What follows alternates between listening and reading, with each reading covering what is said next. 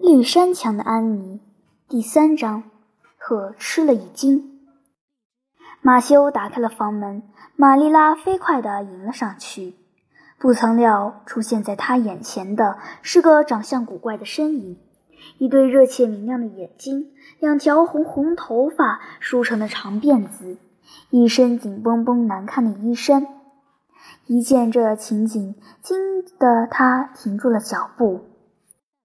马修·卡斯伯特，这是哪个？他禁不住问。那男孩子在哪儿？再也没有男孩子了。马修可怜巴巴地答道：“只有他了。”他朝女孩点了点头。这时候才想起，他压根儿就没问过他的名字。男孩子没了，非得有个男孩不可。玛丽拉固执己见。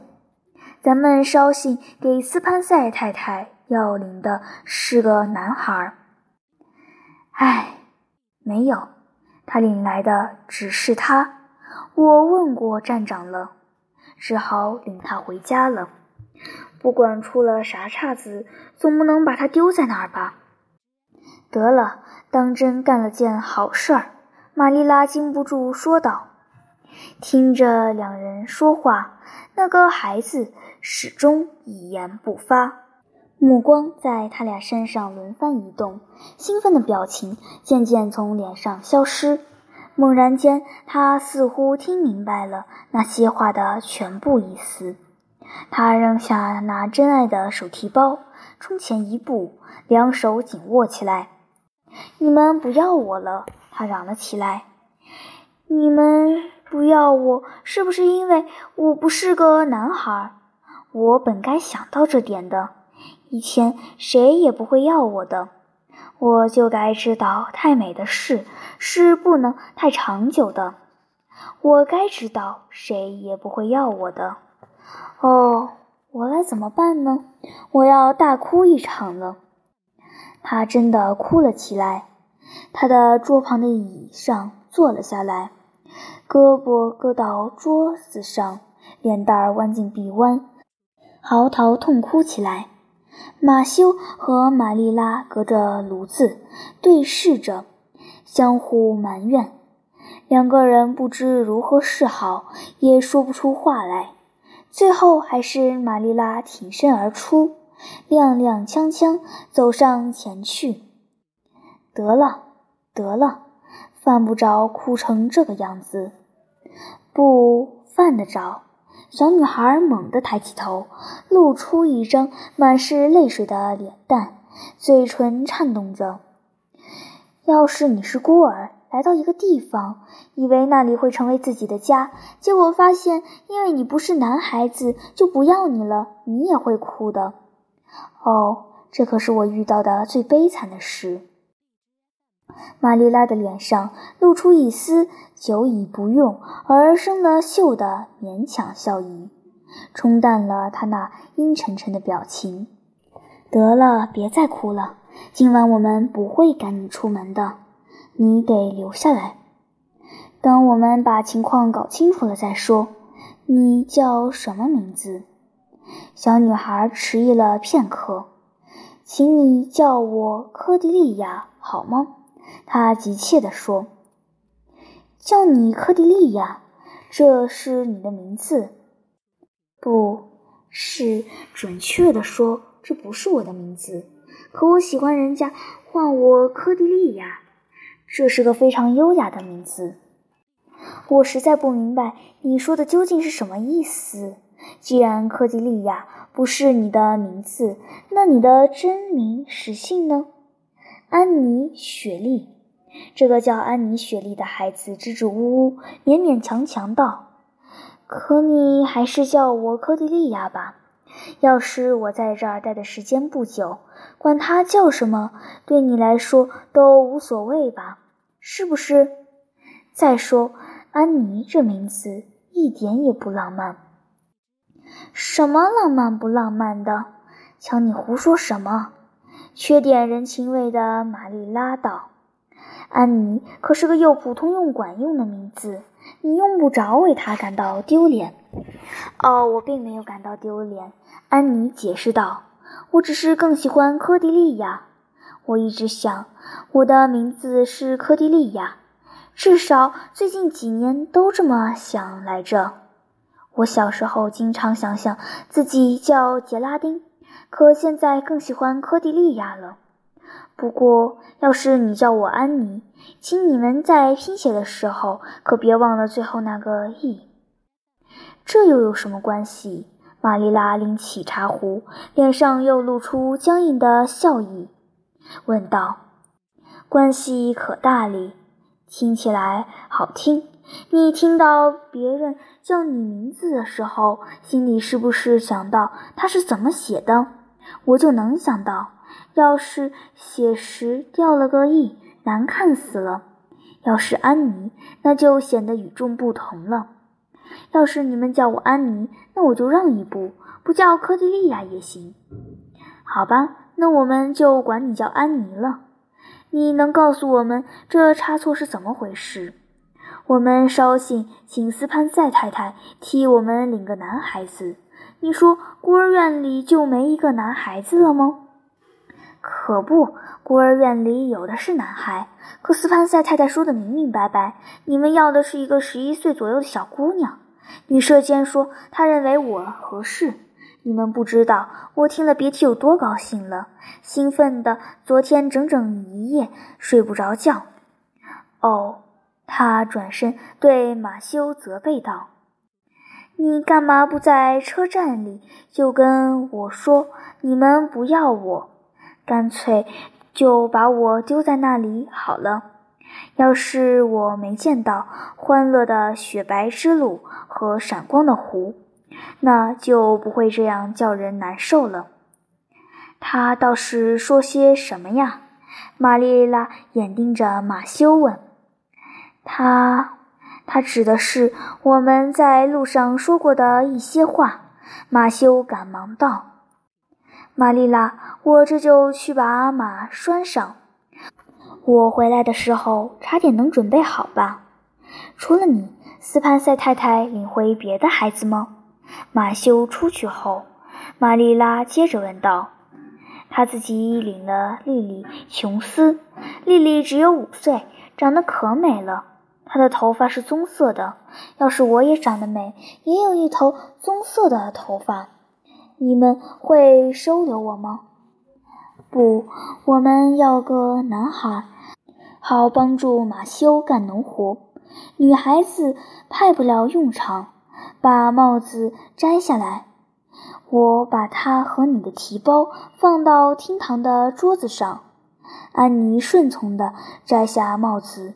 过了不久，马修回来了，大家坐下来吃晚饭。可安妮咽不下口，她一点一点啃着涂了黄油的面包。慢吞吞地吮着盘边上那只扇形的玻璃碟中的酸苹果酱，可就是咽不下口。事实上，他什么东西也没吃下肚。你什么也没吃。玛丽拉打量着他，厉声道：“仿佛这是天大的缺陷。”安妮叹了口气：“我吃不下了，我绝望极了。”你极度绝望的时候吃得下吗？我从不极度绝望，所以我说不上。玛丽拉答道：“是吗？那你有没有想过试一下极度绝望时的心情呢？”没有试过。那我敢肯定，你不懂得那会是什么样的滋味。那真是非常难受的感觉。你想吃，可喉咙老堵着这样东西，害得你什么东西也咽不下去，即使是小块巧克力也不行。这还是两年前的事。有一次，我吃过一块巧克力，味道好极了。从那以后，我老梦见自己有好多巧克力，可当我张口要吃的时候，总算醒了过来。希望你别因为我吃不下东西就责备我。饭菜全都好极了，可我就是吃不下。我想，他这是累了。马修从牲口棚回来后，一直没吱过声。不如打发他睡去吧，玛丽拉。玛丽拉还捉摸不定安妮睡哪儿好。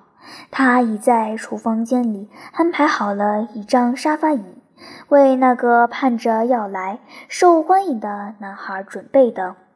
虽说那地方又舒适又干净，可让一个女孩子去住，多少有点不合适。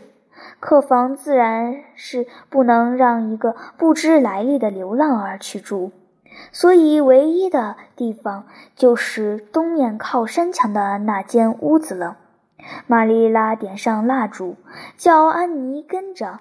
安妮无精打采地按她的吩咐办了。经过厅堂时，她从桌子上拿回帽子和手提包。厅堂收拾得干干净净，无可挑剔。那间准备住进去的山墙房间，似乎收拾的还要略胜一等。玛丽拉把蜡烛放在一张三条腿、三只脚的桌子上，然后去铺被褥。我想你有睡衣吧？她问。安妮点了点头。有两套。是孤儿院的舍监为我备下的睡衣，又小又短。孤儿院的东西老是不够分，所以总是不合尺寸。至少像我们那样的孤儿院是这样。我就不喜欢短小的睡衣，不过只要穿上能做个好梦，穿它和穿领口镶着褶边拖地的漂亮睡衣一样。心里也觉得踏实。得了，快脱掉衣服，赶紧睡吧。过会儿我回来拿蜡烛，我可信不过你自己会吹灭它。放火烧掉房子倒有可能。玛丽拉走后，安妮闷闷不乐地打量四周，墙壁刷得雪白，却光秃秃的，十分刺眼。她不由得想到，这些墙壁怕是因为没有装饰物而在痛苦着哩。地板上也没有地毯，只在中间铺着一块圆圆的草编席子。安妮从未见过这种玩意。屋子的一角有张老式的床，高高的，支着四根底部向外弯曲的黑柱子。另一个角落里摆着上文提到过的那张三角桌，上面有一个又肥又大的红天鹅绒针插，针插硬邦邦的，任你什么样的针头都奈何不了它。桌子的上方挂着一面长方形的镜子，宽六寸，长八英尺。桌和桌子中间有扇窗子。上面挂着白色的薄纱布帘子，窗子对面是脸盆架，整个房间透着一种难以形容的刻板气息。见了这种情景，安妮不禁浑身发颤，冷入骨髓。他一声抽泣，飞快地脱了衣服，换上短小的睡衣，一头扑在床上。脸朝下，深深地埋进枕头，再抓过被子蒙住了脑袋。玛丽拉进来取蜡烛时，只见地上凌乱地扔着几件马虎缝制的衣衫，一片狼藉。种种迹象表明，房子除了玛丽拉，还有几个人存在其间。玛丽拉不慌不忙地捡起安妮的衣服，整整齐齐地。放倒一把干净的黄色椅子，端起蜡烛，走到床前。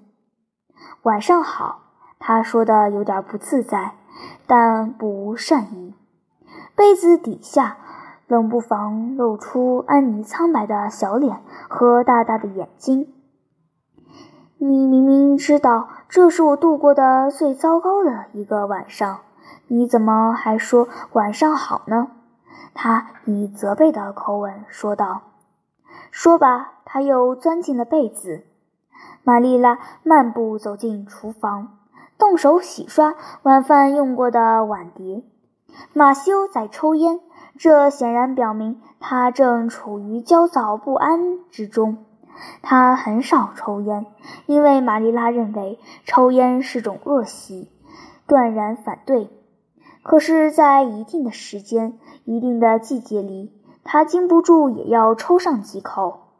这时候，玛丽拉便装作没看见，心想：一个真正的男子汉总得有地方发泄一下自己的情绪。嘿，都乱成一锅粥了。他气冲冲地说道：“我不亲自跑一趟，只有捎个信，才造成这样的后果。”罗伯特·斯潘塞先生，那些人不知怎么搞的，竟没有搞清带去的口信。明儿咱俩总得有个去找斯潘塞太太，非这么不，这孩子还得送回孤儿院去。我猜想得这样。马修老大不情愿地说。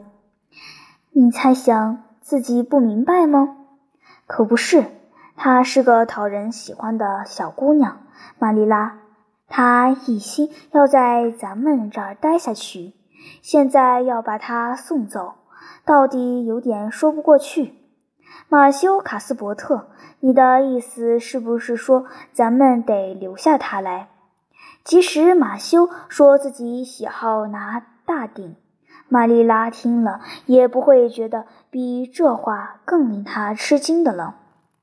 嗯，这个不，我不是这个意思，不完全确切。马修结巴起来，他已陷入困境，惴惴不安中已词不达意了。看来是很难把他留下来了。我得说，不能留。他对咱们有哪点好处？也许咱们对他有点好处，想不到马修出其不意说出这话来。马修·卡斯伯特，我相信那孩子把你给迷住了，我看得一清二楚。你这是有意要收留他？嗯，这个，她可是个有趣的小丫头。马修固执己见起来。要是你也听到我从车站回来的路上他所说的一番话就好了。哦，他是能说会道，我一眼就看出来了。这帮不了他的忙。我就不喜欢多嘴多舌的小孩子，我不想要一个没爹没娘的女孩子，就是要也看不上他那样的。他身上有种叫人摸不透的东西，不行，立马打发他走，从哪里来回哪去。我倒是可以雇个法国小男孩帮我一把。马修说：“留下他给你做个伴。”我不想有个伴活受罪。玛丽拉答得很干脆，而且我也不打算留下他。可不是。就照你的意思办，玛丽拉。马修说着站起来，放下烟斗。我去睡了。马修去睡了。玛丽拉收拾好碗碟，皱起眉头，显得挺果断，也去睡了。在楼上，在靠东山墙的房子里，一位孤苦伶仃、心灰意冷、无亲无故的小孩子，镜子哭着，哭着。睡着了。